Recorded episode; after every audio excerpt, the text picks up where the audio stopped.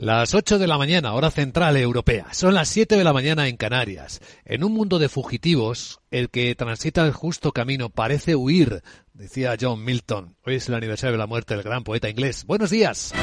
Dicen los futuros que las bolsas de Europa van a abrir dentro de una hora prácticamente planas. No muestra tendencia ni el futuro del Eurostox ni los otros futuros de las bolsas europeas. A ver si empieza a moverse el del IBEX y nos dice algo más. Porque el americano tampoco. Aunque fiera la tradición estadística, Wall Street subió ayer, pero ahora el SP está plano en los 3.813 puntos, según estamos viendo en las pantallas. Nada parece introducir tensión hasta esperar a ver algo más de lo que pase en las elecciones de Estados Unidos, donde las encuestas apuntan más o menos claramente a una mayoría republicana en el Senado y no tan claro en la Cámara de Representantes, y donde en la escenografía política resuena lo que comentó Donald Trump, el líder del Partido Republicano en el meeting. I'm going to be making a very big announcement on Tuesday, November 15. Esperando su gran anuncio. Eh, bueno, pues tenemos ya el futuro del IBEX moviéndose y también igual de plano. Baja 6 puntos en 7.950. Con el precio del petróleo, por cierto, que no baja nada. Ahí estamos viéndolo en las pantallas de XTV. El barril West Texas americano rebasando los 91 dólares y medio.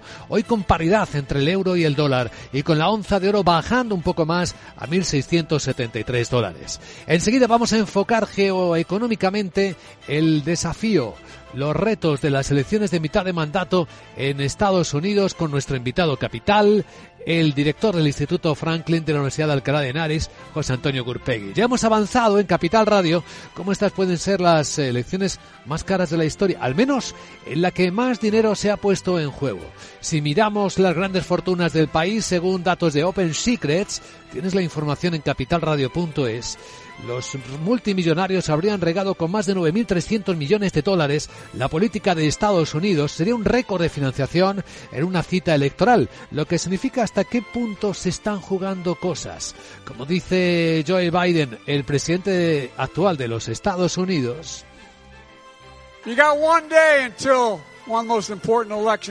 Nos enfrentamos a un punto de inflexión, uno de esos momentos que se dan cada tres o cuatro generaciones. Sabemos que nuestros huesos, que nuestra democracia está en riesgo y sabemos que este es el momento para defenderla. Capital, la Bolsa y la Vida, con Luis Vicente Muñoz. Y tras el análisis geoeconómico, la gran tertulia de la economía. Hoy con Rafael Ramiro, Carmen Morales y Juan Carlos Lozano para dar contexto a las noticias que hoy despiertan la economía.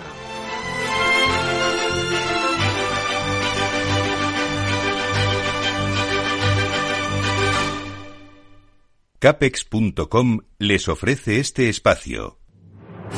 Sin dejar al lado lo que está reclamando Naciones Unidas en la cumbre del clima, en la COP27 en Egipto, un gran pacto de solidaridad climática entre países ricos y pobres, ahora que el mundo parece acercarse a un punto de no retorno.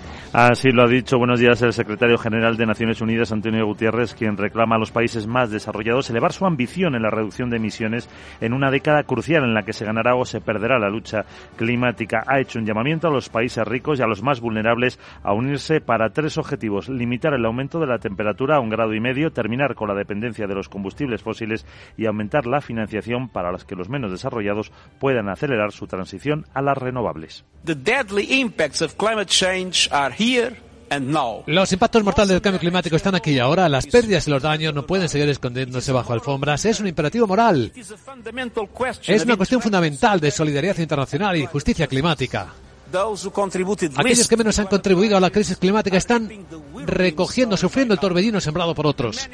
Muchos se han visto sorprendidos por impactos para los que no tenían advertencias ni medios para prepararse. Guterres reclama a los gobiernos grabar los beneficios extraordinarios de las grandes compañías de combustibles fósiles y redirigir el dinero a las personas que sufren el aumento de los precios de alimentos y energía. Ayer fue el Eurogrupo y el Ecofin, los ministros de Economía y Finanzas en Europa van a tratar temas candentes.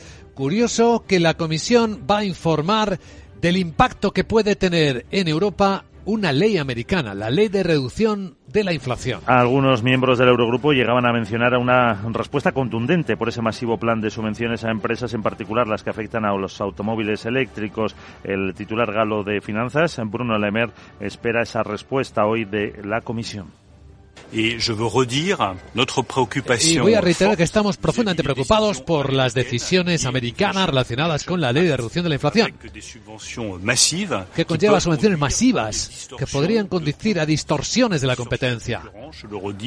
Distorsiones que son un tema importante de preocupación para Francia y esperamos que la Comisión Europea haga propuestas para dar una respuesta contundente a esta política americana. A un enorme plan de inversiones de 370.000 millones de dólares. La Unión Europea ya instó a Estados Unidos la semana pasada que le conceda a los productos europeos las mismas exenciones fiscales que otorga a los automóviles de Canadá y de México. Otro problema en paralelo, porque la Comisión Europea ya está advirtiendo a los países del euro de que la expansión fiscal, es decir, los estímulos, las subvenciones que están adoptando para combatir la crisis energética puede estar empeorando la inflación. Y les insta a corregir el rumbo y pasar a medidas que apoyen únicamente a hogares y empresas vulnerables. El vicepresidente comunitario, Valdis Dombrovskis, asegura que van a tener que abordar esas ayudas. Dice que no están bien dirigidas por los estados. Uh, Mirando esas medidas de apoyo, estamos evaluando su temporalidad y cómo están ah, orientadas estas medidas que adoptan los Estados miembros.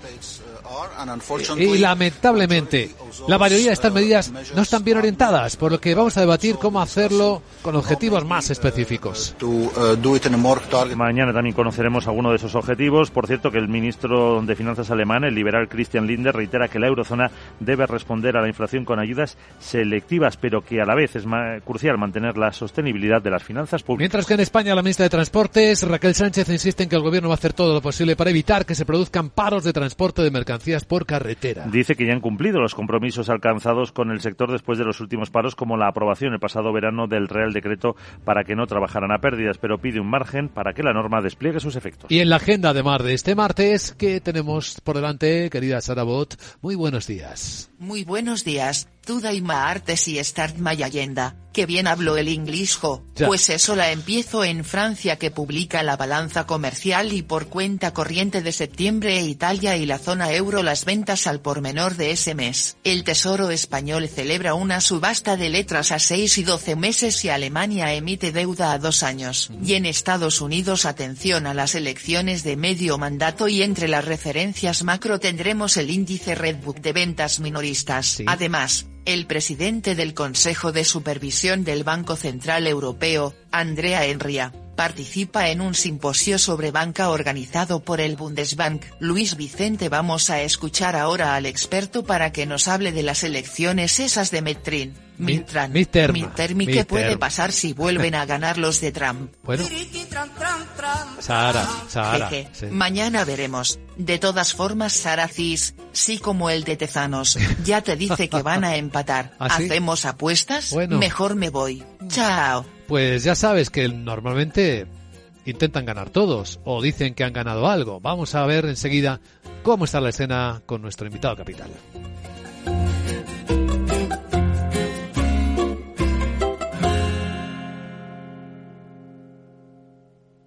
Capex.com les ha ofrecido este espacio. Invierte en más de 5.000 acciones al contado de tus empresas favoritas. Abre tu cuenta en capex.com y recibe junto a otros 5 amigos vuestra primera acción totalmente gratuita. Disfruta de eventos presenciales, webinarios de trading avanzados y formación exclusiva con expertos de mercado. Visítanos en nuestras oficinas de Madrid o en capex.com.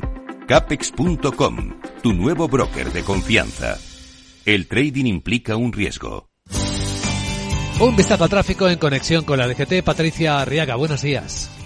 Muy buenos días, Luis Vicente. Pues a esta hora pendientes de dos accidentes que están afectando la red de carreteras andaluzas en Málaga, en la entrada por la A357, la carretera de Cártama, en la zona de Castañetas y también en la entrada a Sevilla, en la A49, a su paso por Camas. Mucha precaución porque arranca esta jornada de martes con bancos de niebla en la red de carreteras andaluzas. También van a encontrar tráfico lento en los accesos a Madrid. A esta hora destacamos la A4 Pinto, la A5 en Arroyo Molinos y Campamento y en la A6 en el Plantío y Aravaca, también muy densa, la M40, especialmente en la zona de Pozuelo en sentido A6 y ya la M50 en Boadilla del Monte en sentido A6. Retenciones también en Barcelona, muy densa, la AP7 en Barbera del Vallés en sentido Girona, en Cantabria la A8 en Ontón en ambos sentidos y en Sevilla en la entrada por la A4 su paso por Carmona. Precaución ya en estos tramos y vías.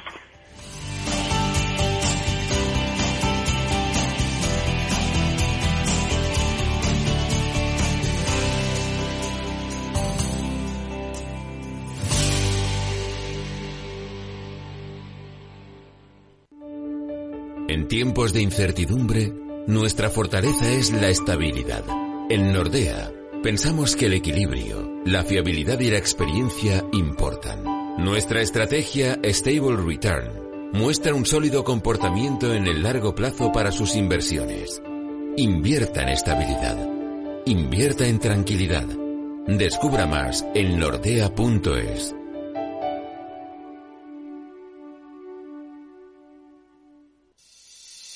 ¿Te atreves a coger las riendas de tus inversiones? Caser Asesores Financieros te ofrece la oportunidad de unirte a un grupo de profesionales independientes. Tendrás a tu alcance todas las herramientas necesarias para disfrutar de un asesoramiento diferencial, con el respaldo de una de las aseguradoras líderes en el mercado. Caser Asesores Financieros, seguros de tu inversión. Contacta con nosotros en info arroba caserasesoresfinancieros.es o en el 91 762 3442. ¿Estás preparado para hacer trading? Forex, acciones, criptomonedas, índices. En IGE te ofrecemos más de 17.000 mercados en los que operar desde tu app móvil o a través de nuestra web. Ábrete cuenta en IGE.com y sácale el máximo rendimiento a tus inversiones. Todas las operaciones conllevan riesgo. La volatilidad de la energía y la apuesta por la sostenibilidad están acelerando la transición energética y digital. Madrid acogerá el 16 y 17 de noviembre el Smart Energy Congress, organizado por Enertic, donde se analizarán las claves de esta transformación a través de la tecnología y la innovación. Un mundo de retos y oportunidades. Inscríbete gratuitamente en el Smart Energy Congress. Te esperamos el 16 y 17 de noviembre en IFEMA. Hola Luz quiere que el mundo se mueva 100% gracias a las energías renovables. Carlota Pi es cofundadora y presidenta ejecutiva de esta tecnológica de energía verde. Hola Carlota. Hola. ¿Cómo activáis un propósito tan global y tan trascendente? Nosotros fundamos la compañía con el firme propósito trascendente de conseguir un planeta 100% verde. Esto lo hacemos conectando personas a la energía verde y lo hacemos con operaciones solamente en España, en todos y cada uno de los códigos postales, incluso Ceuta y Melilla, pero con influencia global. Influencia global que significa que somos la compañía número uno del mundo en ESG, en esta calificación crediticia. Somos la primera compañía de la Europa continental certificada con el certificado B Corp y además nos cotizamos en el mercado. Somos una compañía cotizada que cualquiera puede comprar acciones em, precisamente para obtener también esta influencia y este ejemplo, hacer este ejemplo para otros países y otras compañías que, que quieran andar esta transformación y esta disrupción de su mercado de generación, consumo de electricidad 100% verde. Gracias, eh, Carlota, por las explicaciones y hasta la próxima. Adiós.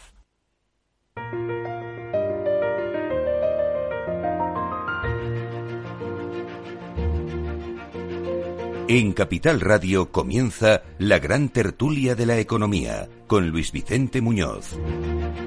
Abrimos la gran tertulia de la economía, hoy esperando noticias en los Estados Unidos. Ya están aquí en nuestra mesa de trabajo Carmen Morales, profesora de liderazgo del IE Business School. ¿Cómo estás, Carmen? Buenos días. Muy bien, buenos días. Hoy podemos hacer un buen análisis del liderazgo ¿eh?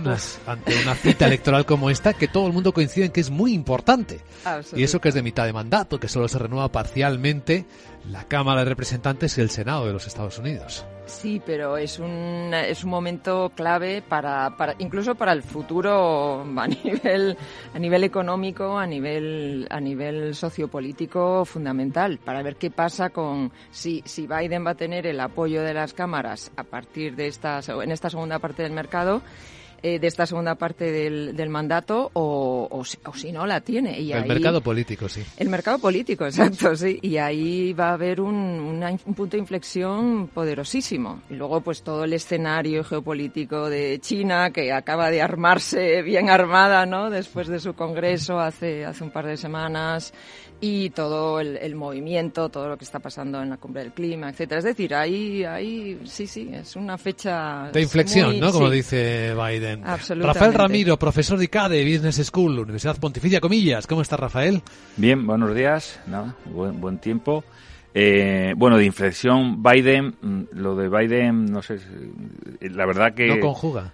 Sí, porque no sé qué posicionamiento tiene. La verdad que que lo quieren posicionar por el tema del aborto, de todo el tema del Tribunal constitucional allí y, y ves la economía. Al final es la economía la que la que manda. No obstante, yo pienso que en estas elecciones hay mucho de, de, de cómo va a ser ese voto, si va a ser muy justo y el famoso tema de reconocimientos o no después de lo de Trump, que ya ha anunciado el día 15 que anunciará que, que se va a ser candidato. Entonces yo creo que va a haber un poco también ver si es muy justo esa victoria, si es muy justa y cómo se va a dilucidar si va a ser, digamos, como quieren los americanos, una democracia donde todo el mundo acepta sus, sus resultados o aquí todo el mundo va a intentar pelearlo mmm, si pierde que es un momento decisivo, hay una forma de medirlo, y es el dinero que se invierte en él. Y estamos ante, señoras y señores, un récord de inversión de los adinerados estadounidenses en el capítulo electoral, en las donaciones. Podríamos hablar de las elecciones más caras de la historia de Estados Unidos, ¿no? Javier Luengo, lo que has visto, buenos días. Así es, ¿qué tal Luis Vicente? Muy buenos días. Y es que los candidatos necesitan dinero, lo pueden conseguir a través de los comités de acción política, unidades del partido que buscan recaudar fondos sin límites, o bien a través de donaciones privadas. Así, algunas de las grandes fortunas de Estados Unidos, según datos de Open Secrets, habrían regado con más de 9.300 millones de dólares a la política estadounidense en un récord de financiación para la cita electoral de este martes. George Soros está a la cabeza. Otros grandes multimillonarios han donado ya más de 1.150 de los casi 7.500 millones consumidos por esta cita. De los 25 más relevantes, 18 son republicanos. Se han gastado 200 millones más que los demócratas. Y además, las aportaciones de estos suponen el 20% del conjunto de los fondos destinados a la obtención de la victoria por parte de los candidatos republicanos. Tanto el coste de los comicios como la participación de los más ricos en la financiación, en un 15,4%, constituyen una cifra nunca vista en la historia electoral estadounidense. Según datos, además, de la radio pública, la NPR, tres de cada cuatro dólares se han quedado en solo seis estados, Georgia, Pensilvania, Arizona, Wisconsin, Nevada y Ohio, donde la cita está más reñida que nunca. Es que en Estados Unidos la política es una forma de invertir. Esta información está en capitalradio.es y es muy curiosa. Juan Carlos Lozano nos acompaña también en la gran tertulia de la economía, es periodista especializado en información económica del Grupo Prensa Ibérica. ¿Qué tal, Juan Carlos? Muy buenos días, Luis Vicente. Pues sí, la, en Estados Unidos eh, la política también es una forma de invertir, ¿no? Y lo están demostrando en estas elecciones. Yo no sé, eh, además, porque no tengo yo muy claro por qué este salto tan grande de dinero, ¿no?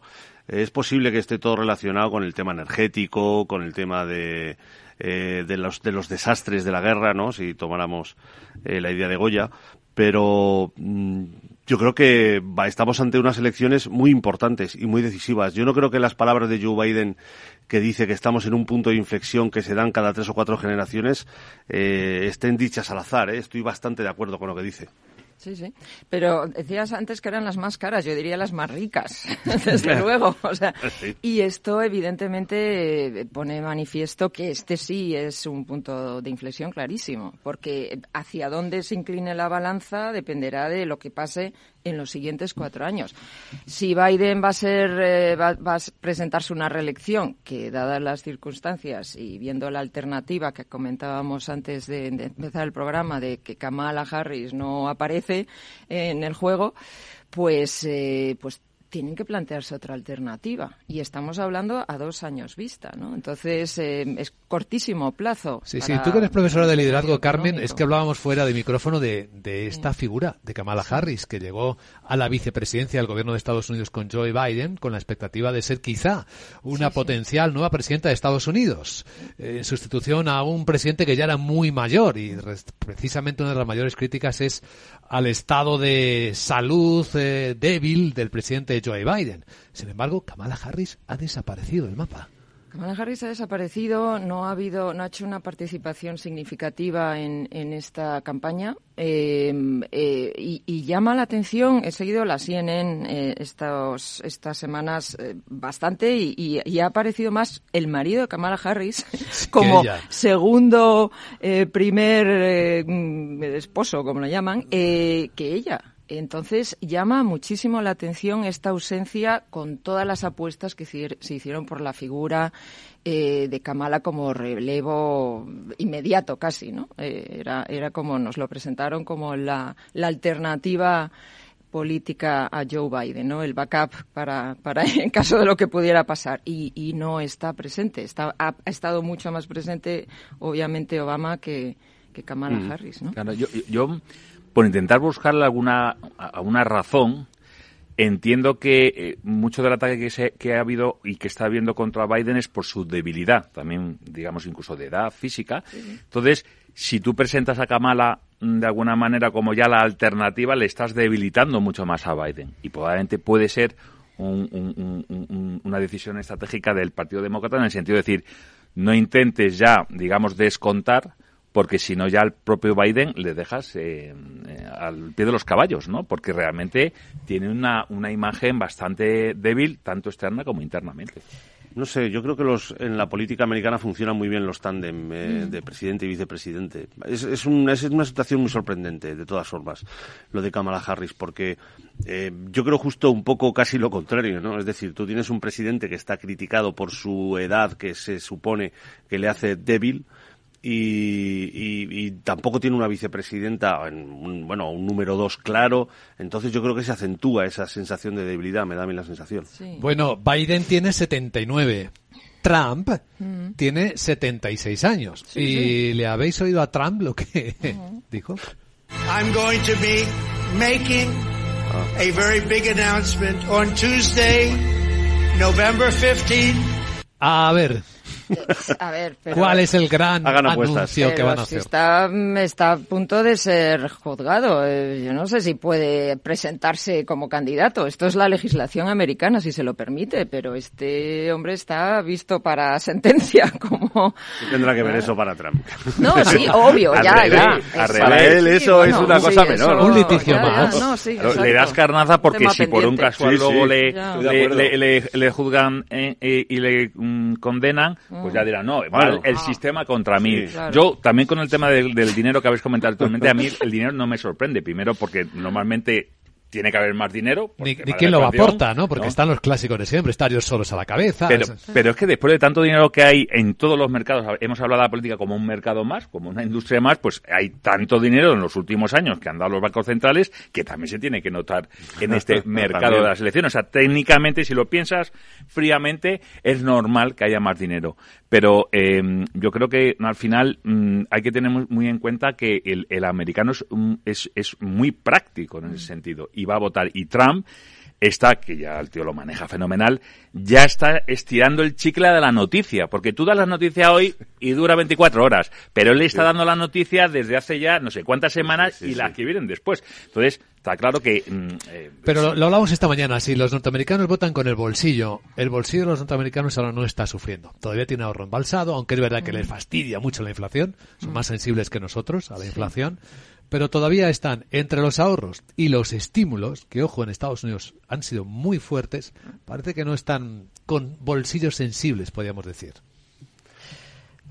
Sí. Yo he visto, Laura comentaba los datos, ¿no? Los datos. No sé, yo, eh, yo, mm, la gente que yo conozco en Estados Unidos sí que está mm, sufriendo. O sea, vas al supermercado y, se nota. Entonces, para mí, las medias o los datos genéricos hay que mirarlos. Entonces, allí hay 320, 330 millones de habitantes, pero hay 100 millones de habitantes, 100 millones, que dice pronto, que viven en dos o tres eh, em, em, salarios. O sea, buscan dos o tres trabajos para poder subsistir. Y esos son los que realmente lo notan y probablemente son los que van a, mm, a llevar la balanza para un sitio para otro. Entonces, aunque puedan tener unos ahorros, yo creo que sí que se está notando y de hecho coges cualquier encuesta y duplica más que duplica la, la principal razón donde van a votar va a ser por el tema económico y no va a ser por el por el tema de esa es una baza para Trump esa es su principal baza de hecho yo creo que va a ser si al final se presenta como todos sospechamos que va a hacer no porque otro anuncio yo tampoco.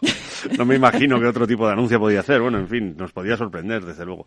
Pero si lo hace al final eh, yo creo que su gran baza es el tema económico, ¿no? que es lo que él va a presentar como, como su fortaleza. Pero pensad que Estados Unidos es un país muy singular y quiero llamar vuestra atención y que me digáis si debemos preocuparnos o no por una ley que acaban de aprobar en Estados Unidos, se llama Ley de Reducción de la Inflación. De hecho, la Comisión Europea se lo va a contar hoy a los ministros europeos de finanzas que se reúnen, los, mm. todos los de la Unión Europea, porque esa ley incluye subvenciones a empresas mm.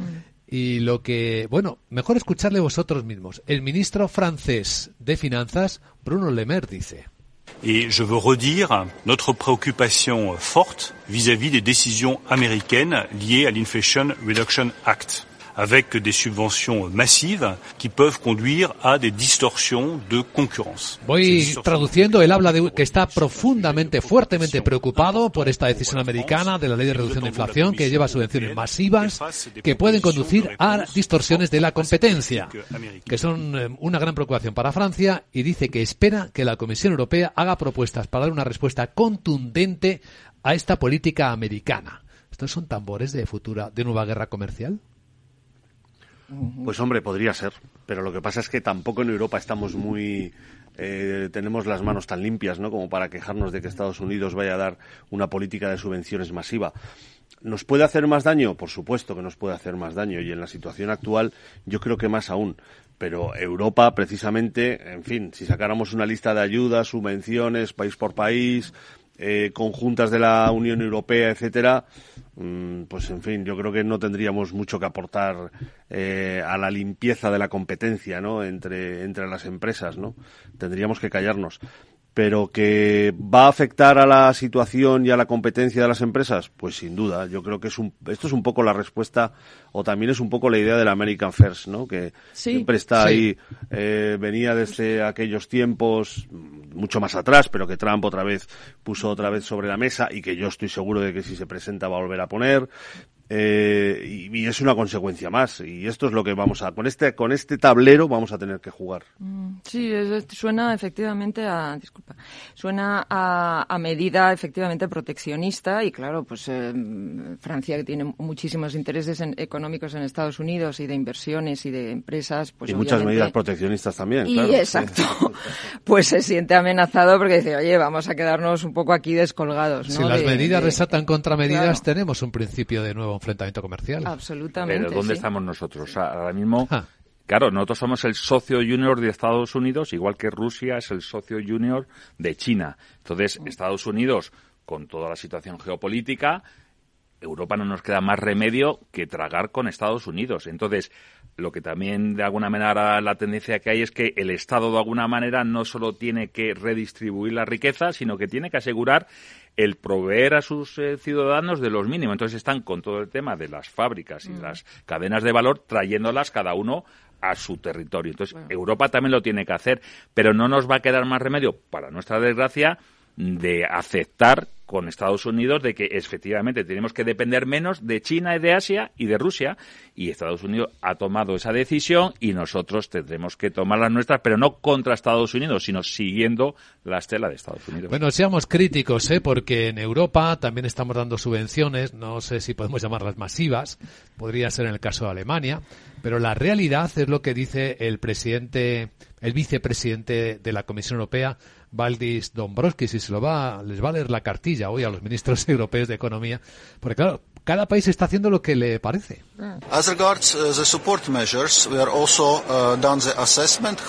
Dice, sobre estas medidas de apoyo, eh, estamos evaluando la temporalidad, la orientación de las medidas que están adoptando cada país miembro y lamentablemente la mayoría de estas medidas no están bien orientadas, por lo que vamos a debatir cómo hacerlo con objetivos más específicos. en resumen. En resumen, es que estamos desordenados. Eh, desordenados. Muchas subvenciones y desordenados. En lo que es, podría ser la historia de Europa, ¿no? Un resumen de la historia de Europa. Casi. Volviendo a Carmen, falta liderazgo. Es que en Europa no hay liderazgo. Y ojo, que estamos hablando de una posible, no, vamos a decir, guerra o conflicto comercial con Estados Unidos, que tenemos con el del Reino Unido, mm. que para ellos está mal, pero que ahora con el nuevo primer ministro hay que ver cómo vamos a trabajar, el, digamos, Europa como continente con el Reino Unido, porque además somos los principales socios comerciales mutuamente. Entonces, yo creo que Estados Unidos va a hacer, como siempre ha hecho todo, lo que le parezca y nosotros tendremos que adaptarnos. La situación también ha cambiado mucho, ¿no? Porque eh, una, una de las consecuencias de la, de la guerra de Ucrania, precisamente, es un cierto proteccionismo, si lo queremos llamar así, ¿no? El hecho de intentar depender menos que tú comentabas antes, Ramiro, de, de Asia, de, o sea, de China, de tal, pues lo que te lleva es a traerte fábricas a, a dónde? A tu país, ¿eh? que es lo que decimos, lo que dicen todos los gobiernos. Eso es una muestra de proteccionismo. Eso es lo que está haciendo Estados Unidos. Eh, a eso nos está llevando un poco todo. Esa es una consecuencia también del Brexit, porque eh, los, los británicos lo que están haciendo no es más que un proteccionismo pues un poco disfrazado o desordenado, si queremos, como pasa en el resto de Europa, porque hasta hace poco estábamos predicando otra cosa en Europa, estábamos hablando de mercados abiertos, de no fronteras, y esa situación pues ha cambiado. Seguramente lo ha acelerado la invasión de Ucrania, pues seguramente, pero eh, es, el, es el nuevo terreno de juego en el que nos tenemos que mover, creo yo. Es que eh, sí, en, línea con todo esto y la crisis de liderazgo que afecta pues claramente a, Europa, porque aquí estamos pues haciendo una especie de aplicando paños calientes, ¿no? Pero sin una ideología clara de hacia dónde vamos. Eh, obviamente en una situación en la que estamos taponados con la crisis energética, la guerra de Ucrania y todo este lío, obviamente que afecta sensiblemente ¿no? A, la economía europea, pero que todavía no hay una especie de, de, visión clara ¿no? de, hacia dónde va Europa como, como colectivo. En Estados Unidos estamos con una crisis en la que hay dos figuras tres, si sumamos a Pelosi, que suman tres décadas de, tres, tres, tres siglos de edad, ¿no? Eh, y, y, y, repitiendo los mismos temas, ¿no? Veinte años. O sea, es como, como que, que, que, estamos atascados, ¿no? En una crisis ideológica en la que al final volvemos a hablar y estas elecciones está demostrando que se vuelve a hablar de los mismos temas, ¿no? ¿Os habéis fijado en otra cosa que ha desaparecido en Europa? El eje franco-alemán. Sí, exacto. Pero Está por, Solt, por Solt razón. No, no, sé, Solt, ¿a ti te parece un líder, Carmen? O sea, este hombre hablando de, Kamala Harris, pues Solt, que además ahora se ha ido a China ahí por la puerta de atrás con Pidiendo la mitad. disculpas. Donde algunos de, su, de la coalición dicen que no. O sea, eh, ¿tú le ves como líder? No sé, tú... Eh, a ver, hay muchos tipos de liderazgo, no se puede decir, ¿no? Pero, pero ¿Él tiene, claramente... alguno, ¿Él tiene alguno de esos tipos? ¿De esos tipos? ¿Cuál es? ¿El A, el B, el C? Pues estamos eso, en una etapa en la que al final es, una especie de, momento en la que se están haciendo eh, eh, vamos a no hacernos daño entre nosotros, ¿no? Entonces eh, aplico ideologías para que no moleste a mi oposición, para consensuar, etcétera. Cuando realmente lo que hace falta es una visión clara de hacia dónde vamos, ¿no? Entonces está pasando en Alemania.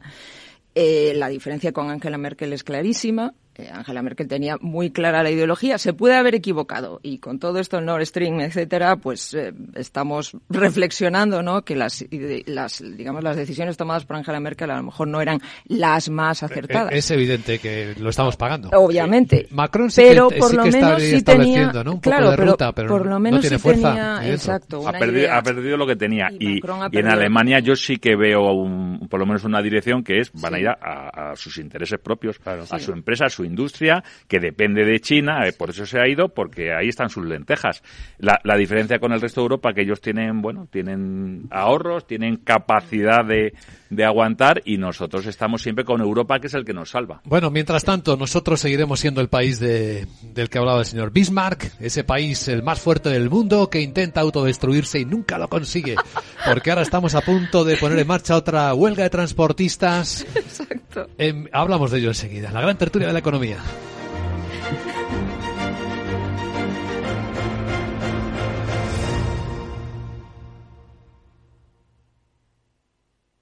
Prudencia, constancia, equilibrio y flexibilidad. Valores imprescindibles para una buena inversión. Gama de fondos Dunas Valor. La gestión independiente que sabe cómo proteger al máximo su inversión en el mar financiero. Información publicitaria de productos financieros. Consultar la información legal en nuestra web dunascapital.com.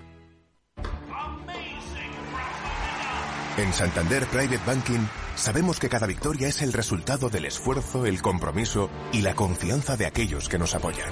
Por eso, como hace Rafa Nadal en cada punto, buscamos la excelencia para nuestros clientes trabajando con un modelo de asesoramiento especializado, lo que nos ha llevado un año más a ser reconocidos como la mejor banca privada de España por la prestigiosa revista de Banker. Santander Private Banking. Cada victoria nos empuja para seguir mejorando. ¿Es de los que busca oportunidades en todas partes? Únase a más de 300.000 inversores de todo el mundo comprometidos con su trading. Con CMC Markets obtendrá una experiencia de trading mejorada con una plataforma de nivel institucional varias veces premiada con más de 12.000 activos a su alcance. Opere con el mejor. Pruébelo sin compromiso con una cuenta demo. Entre en cmcmarkets.es o llame al 911 140 700. CMC Markets, su broker online de confianza. Los CFD son instrumentos complejos y están asociados a un riesgo elevado de perder dinero rápidamente debido al apalancamiento. El 78% de las cuentas de inversores minoristas pierden dinero en la comercialización con CFDs con este proveedor. Debe considerar si comprende el funcionamiento de los CFDs y si puede permitirse asumir un riesgo elevado de perder su dinero. ¿Te acuerdas cuando querías ser el primero en pedirte los juguetes? La primera en abrirlos, el primero en estrenarlos, la primera en enseñárselos a los amigos. Pues ahora, por adelantarte y ser de los primeros en comprarlos, en el corte inglés tienes un 20 25% de regalo en todos los juguetes. Solo hasta el 23 de noviembre en tienda web y. Número uno mundial en el ranking ESG de compañías eléctricas. Marca mejor valorada del sector. Primera opción del consumidor a la hora de contratar electricidad. Y ahora, ahora en Hola Luz, lideramos una revolución para transformar 10 millones de tejados en energía 100% verde para el mundo. Es la revolución de los tejados o la luz. Estás escuchando la gran tertulia de la economía. Dejadme adelantaros cómo vienen las bolsas este martes. Solamente bajistas en Europa. Bueno, la verdad es que todo el mundo está esperando ver qué pasan las elecciones de mitad de mandato en Estados Unidos. Viene bajando dos décimas el futuro del Eurostox, lo mismo que el del SP500, de está entre 1808 el SP, y el del IBEX, eh, dos décimas también, está en 7943, según veo en las pantallas de XTV. Si inviertes en bolsa, esto te interesa. XTB tiene la mejor tarifa del mercado para comprar y vender acciones y ETFs. No pagues comisiones hasta 100.000 euros al mes. Si inviertes en bolsa o quieres empezar, más sencillo imposible. Entras en xtb.com, abres una cuenta online y en menos de 5 minutos compra y vende acciones sin comisiones. Además, te atendemos 24 horas al día. ¿A qué esperas? Más de 500.000 clientes ya confían en xtb.com. Un broker, muchas posibilidades. xtb.com. A partir de 100.000 euros al mes, la comisión es del 0,2%, mínimo 10 euros. Invertir implica riesgos.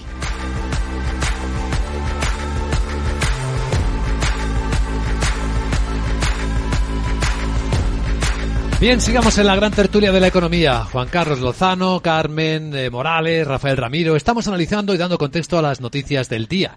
Ya sabéis que tenemos convocada para el domingo un nuevo paro de camioneros de transportes, eh, transportistas por carretera. Son los autónomos, ¿eh? no son todas las plataformas, porque las operadoras más importantes no se suman a la propuesta de paro. ¿Por qué se convoca un paro? Porque se asegura, aseguran los transportistas autónomos, la, plataforma de pymes eh, autónomos, que el gobierno no está haciendo cumplir lo pactado cuando se acabó el paro anterior del mes de marzo, que os acordáis los problemas logísticos que nos dio a todo el país. Mm. Pues dice que no se está cumpliendo nada de esto. Pero hay diferencia de visión, ¿no? Hay una parte, el, por ejemplo, si escuchamos al Comité Nacional de Transporte por Carretera, que es el interlocutor oficial de este sector con el Gobierno, eh, su secretario general, José María Quijano. Creemos que no hay ningún motivo para alarmar a la sociedad y salir adelante con una convocatoria de este tipo. Em, sobre todo que no entendemos tampoco qué es lo que pretenden ni qué es lo que piden, porque ya le digo que las, las conversaciones y el resultado de las negociaciones han sido buenas y en ellas estamos trabajando y continuamos en ello. Bueno, eh, la verdad es que también dentro del sector hay una guerra, ¿no? Entre mm. por la representatividad. Esta eh, eh, esta plataforma cuyo secretario general escuchamos es quien tiene la representatividad, es la que está en las asociaciones y la que negocia con el gobierno. La otra no. Creo que es lo que ocurría anteriormente y cuando se llegó a un acuerdo digamos que esta plataforma tuvo que tragar al final y decir, bueno, voy a desconvocar, que tuvieron unos cuantos días todavía intentando aguantarla porque yo no estaba representado, porque la ministra no les, no les, no les recibía, ¿no? Yo creo que vuelven a, la, a, la, a, la, a las andadas pues en el momento que hay que hacer las huelgas, que es cuando llega ahora todo el tema de las compras navideñas y haciendo la presión. Y probablemente, efectivamente, será también una lucha interna para ver quién es el que tiene esa representatividad, porque que yo sepa, no se avanzó. Al final, las grandes plataformas de transporte son los que de alguna manera acuerdan con el gobierno y los autónomos se han quedado fuera. Y si yo estoy estuviera en ellos, ahora es el momento de poder tener lo tuyo, que es como pasa en los partidos políticos. Ahora yo tengo amigos que viven en Canarias y dicen, no, yo la próxima vez voto a Viva Canarias, porque hmm. al final es la única manera de poder llevarte lo tuyo, porque si votas, digamos, a los partidos, en este caso a la, a la representación sindical de las plataformas, pues al final solo benefician a esas plataformas y no al, al pequeño. Al final, eh, sí, es, hay una polarización muy clara, ¿no? Eh, y, luego, pues el, sector de la distribución se puede ver tremendamente afectado y, por, como consecuencia, obviamente, nosotros como usuarios, ¿no? Como usuarios finales. Eh, el momento, efectivamente, que viene Black Friday ahora, que viene toda la pre-campaña de Navidad, no es, o sea, es el más, en este caso, ¿no? Llamativo para ellos.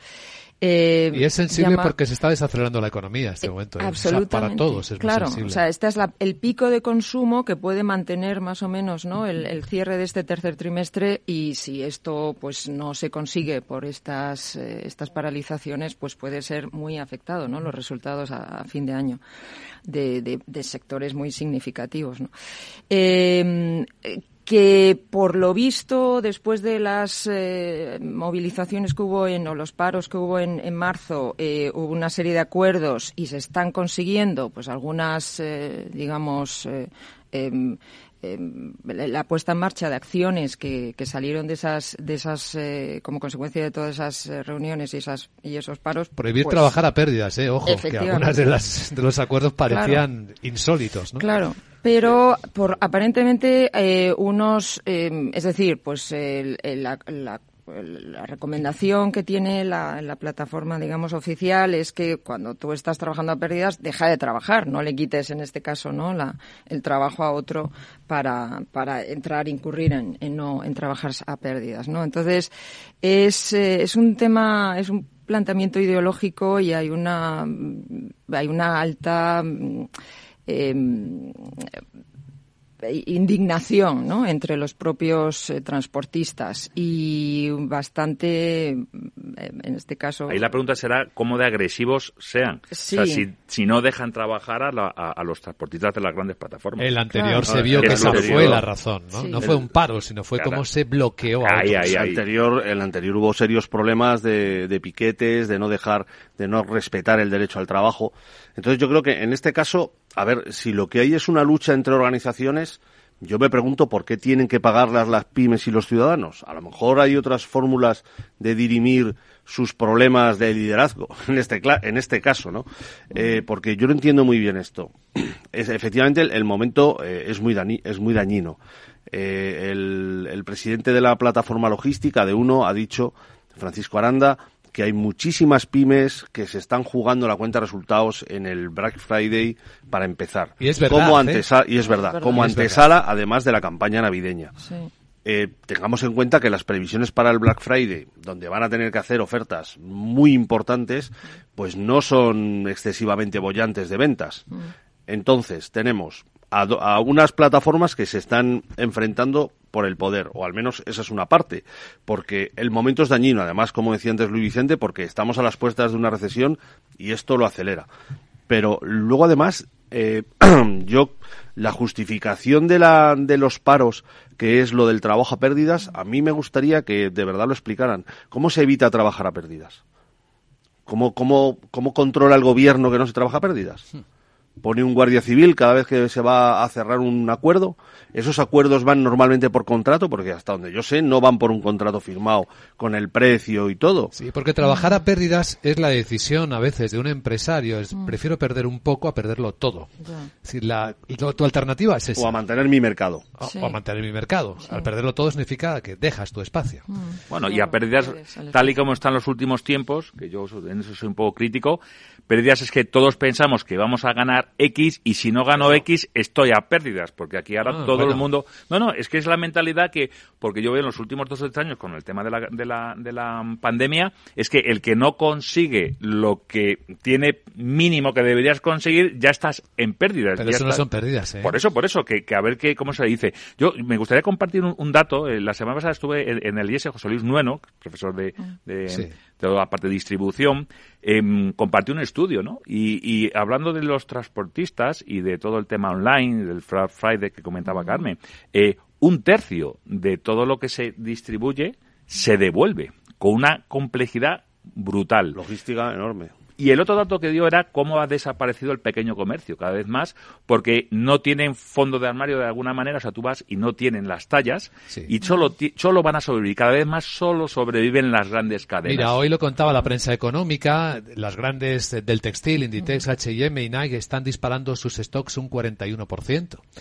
Si encima no vendieran por alguna razón, porque se está parando la economía o porque la gente empieza a ahorrar, pues... Sería un golpetazo. No, no, terrible. Bueno, y es que el tiempo también, o sea, todo lo que es la colección de invierno que se está retrasando por las altas temperaturas, eso no sale, la gente no renueva el abrigo, o sea, se va a juntar todo y va a sufrir mucho, sobre todo el pequeño comercio, porque los Zara dentro de los índices al final tendrán problemas, pero bueno, han dado eh, beneficios eh, eh, no, históricos, no quiere decir que aguantarán el tirón, pero aquí va a morir mucha gente comercio no si fondo encima los autónomos mm, se ponen en huelga, ¿no? Eso es, es- sí, es complicado. Lo que está garantizado es que va a haber rebajas fortísimas, ¿no? Porque este Es año que no va a haber promociones, no tiene otro remedio. Tendrán que sacar lo que tienen ahí en el fondo del armario hasta que no quede nada, porque ya es una cuestión de subsistencia. Absolutamente. En muchos casos ya no es gestión de stocks. Y entonces, y, y entonces el pequeño comercio eh, no, no trabaja pérdidas. Habría que decirle entonces a los, a los del paro, no trabaja pérdidas el pequeño comercio porque eh, va a ganar dinero. Eh, es que todos pensamos que va a ser una cuestión de subsistencia lo que van a tener que hacer en el pequeño comercio en las grandes ciudades, ¿no? no como si no se van a enfrentar a, a las grandes cadenas que tienen un estocaje de tallas, que tienen el transporte, que lo puedes devolver desde tu casa poniendo una etiqueta en la caja. En fin, eh, yo veo muy complicado que puedan, con, con medios de pago que te financian, que te financian a meses, que te, te pueden financiar sin intereses. No, yo volvemos a la primera pregunta. Entonces, ¿qué hace el gobierno o qué se puede hacer? Yo personalmente lo que se tiene que hacer es también cumplir la ley. Es cumplir la ley de no, se supone, trabajar a pérdidas. Pues lo que se puede hacer, tú estás en huelga, pero tienes que dejar trabajar al que quiera trabajar. Bueno, y eso- que, ello se- y eso que eso se cumpla. Y que eso se cumpla. Yo creo que es lo que hay que hacer. Y entonces, bueno, el que se quiera poner en huelga tiene todo el derecho y que lo haga, pero que no impida que el que quiera trabajar, porque es que si no está haciendo un efecto dominó al resto de la economía que no estamos para, Mm. para estas tonterías. Sí, por lo visto se había hablado un, eh, una serie de inspectores, ¿no? Que hicieran una especie de seguimiento, vigilancia, etcétera, ¿no? De, de quienes trabajaban a pérdidas, etcétera. Pero es, es absolutamente imposible, Es imposible. de controlar. En un sector tan... si- es que son autónomos. Sí, o sea, que exacto. es que no es una cadena de camiones de una empresa que tenga una flota de 100 camiones. Y que puedas monitorizar sus precios Claro, y que sus puedas- costes. Claro, y que tienes y que lo tienes todo muy regulado y muy controlado. A ver qué inspector monitoriza los costes energéticos, por ejemplo, de las pymes. Claro, y esto es como la, la jubilación de, de Díaz, ¿no? Le decía, no, a la carta, ¿no? A la jubilación o el paro, ¿no? El paro a la carta. En, función de tus condiciones te damos un paro u otras. Anda, mira. ¿Quién, quién define y quién? No, no, no, no es normal. Yo, para mí, lo que hay que hacer, efectivamente, es hacer cumplir. Oye, tú estás en huelga, fenomenal, tienes derecho y tal, pero no impidas que el que quiera trabajar, que es lo que ocurrió el anterior, en la anterior huelga. huelga. Y, entonces, qué al es lo que va a ocurrir en esta, porque eh, para en, en un momento en el que hacen una huelga, eh, pensar que no van a hacer piquetes o van a respetar. Vamos, yo creo que Ah, eso no va a pero ocurrir. ¿no? es, es igual que, bueno, no por cambiar el tema, pero que digo, eh, lo de los cuadros en, en los museos, que ahora está todo el mundo ahí tirando de todo, pegándose a, a los marcos. Sí. O sea, eso, y, y nada, todo bien. O sea, Eso es nos inaceptable. parece bien. Por eso no nos nos parece puede bien. parecer bien, es Y inaceptable. claro, y O sea, es que es pier- difícil controlar. pierdes el derecho a tu expresión cuando no respetas el derecho claro. o el resto de las cosas. A- Ayer precisamente estuve buscando si había habido alguna manifestación, pues como en Glasgow el año pasado en la cumbre del clima, que se montó ahí una tremenda, ¿no? Con, con todos los ¿no? manifestantes y tal. En Chic no hay nada. no, ahí no hay peligro. ¿eh? Ahí no hay peligro.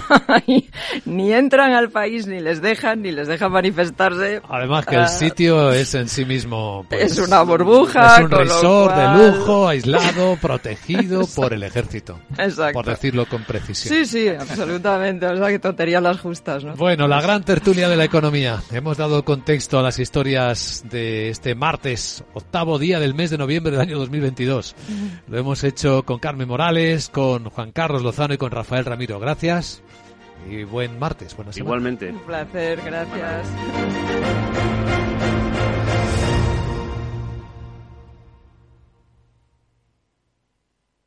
Bontobel Asset Management. Calidad suiza con el objetivo de obtener rendimientos superiores a largo plazo. En Bontobel Asset Management siempre estamos a la vanguardia de las inversiones activas en bonos y acciones. Para más información, entre en nuestra página web bontobel.com barra am. Bontobel Asset Management, su especialista global en fondos de inversión. ¿Cómo debe ser la educación en el mundo digital en el que vivimos? Las mejores prácticas y reflexiones sobre educación, innovación y tecnología vuelven a la quinta edición del Congreso Mundial Enlighted, impulsado por Fundación Telefónica, IEO University, South Summit y Fundación La Caixa y con el apoyo de A3 Media. Los días 16 y 17 de noviembre en Distrito Telefónica. Reserva tu entrada en enlighted.education. Hoy en día encontrar la herramienta que pueda resistir el paso del tiempo es fundamental en la renta fija. Es por eso que MFS Investment Management adopta un enfoque Active 360. Visite mfs.com barra Active 360. Dos cositas. La primera, me has subido el precio de mi seguro aunque yo nunca he dado un parte. La segunda, yo me voy a la mutua. Vende a la mutua con cualquiera de tus seguros y te bajamos su precio sea cual sea. Llama al 91 555 5555. 91 555 5555. Por esta y muchas cosas más, vente a la mutua. Condiciones en mutua.es. ¿Te interesa la bolsa? Compra y vende acciones o ETF sin comisiones hasta 100.000 euros al mes. ¿Has oído bien? Sin comisiones. Más de 550.000 clientes ya confían en XTB. Abre tu cuenta totalmente online. Un broker, muchas posibilidades.